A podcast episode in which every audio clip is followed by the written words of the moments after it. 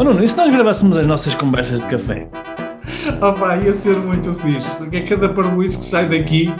Pá, nem é tarde nem é cedo, vamos a isso. Conversas de café de um empreendedor online.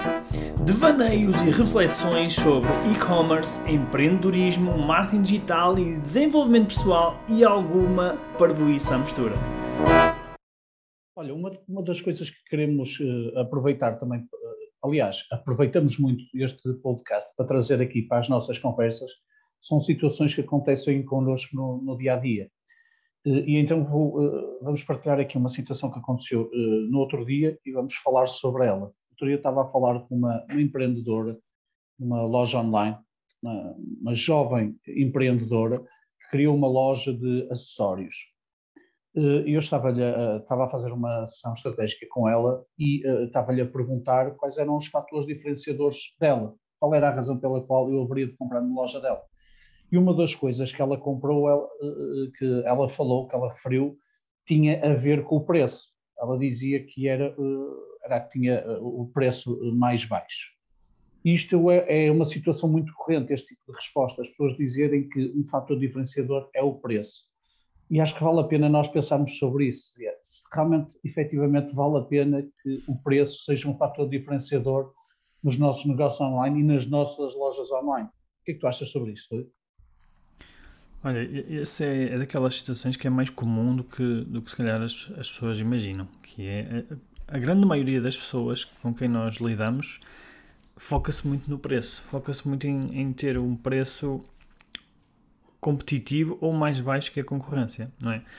E isso é, é algo que, que a mim preocupa-me pessoalmente, porque o nosso foco, quando nós criamos um, um negócio, o nosso foco não é ser o, ter o preço mais baixo, não é esse que deve ser o nosso foco. O nosso foco deve ser gerar lucro. O nosso foco deve ser gerar valor, ok? Quando digo gerar valor, é gerar valor para todos. É gerar valor para o nosso cliente, em primeiro lugar, como é óbvio, não é? Porque ele precisa, se, não, se ele não tiver valor, ele não vai comprar, não é? Uh, e gerar valor para nós. Porque se nós não geramos valor para nós, para o nosso negócio, o nosso negócio, mais tarde ou mais cedo, vai, vai, vai morrer, vai fechar, não é? Portanto, até é, se calhar, mais importante gerar valor para nós, para nós nos mantermos em, em atividade, do que, uh, se calhar, gerar valor para outros. Portanto, a questão do preço uh, é, um, é um tema que eu acredito que as pessoas uh, têm uma crença, que é, elas têm a crença de que se não tiverem um preço mais baixo, ou um preço competitivo, elas não conseguem vender, não é? E, ah, na realidade... Eu acho que as pessoas têm uma crença que os, os quem está do outro lado só compra por causa do preço, não compra por mais razão nenhuma. Exatamente, elas acreditam nisso, acreditam que, só, que as pessoas só compram pelo preço. E na realidade, quando nós lhes perguntamos, mas tu só compras pelo preço? Elas dizem que em algumas situações eh, sim, noutras não, não é? Não, é, não é assim para todas. Portanto, logo aí nós, nós percebemos que há aqui um, uma, uma crença que é limitadora.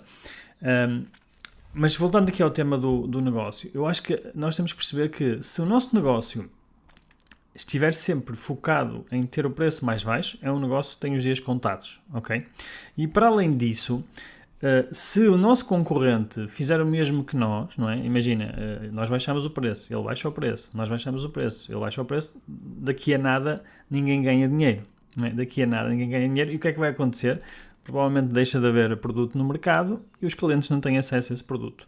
Nós temos, uh, temos a, a, a, crença de que temos que vender um produto mais barato, muitas vezes porquê? Porque existem grandes empresas, não é? empresas que são muito maiores que nós, sei lá, empresas como a Sonai, eh, o Auchan, etc. Grupos assim muito grandes com, com, que vendem produtos em grandes superfícies, não é? em grandes supermercados, e que têm acesso a, a preços e a ou seja, um volume de compras muito maior que nós, não é? E, e obviamente que se nós continuarmos na guerra de preços e a baixar os preços, quem vai ganhar são esses grandes, esses grandes grupos comerciais, que são os únicos que conseguem trabalhar com margens muito pequeninas, não é? com margens, se calhar, de 10% ou até menos. Portanto, nós não conseguimos manter o nosso, quando digo nós, estou a falar do pequeno, pequeno médio empresário, não é? Não é sustentável para nós, nós ganhamos margens tão pequenas, não é? E, e, e, tem, e tem outra questão que é, quando nós chegamos a esse nível de preços, provavelmente nós não ganhamos dinheiro e outras grandes superfícies ainda conseguem ganhar alguma coisa, porque provavelmente compram muito mais barato porque fazem volumes de compras muito maiores que nós.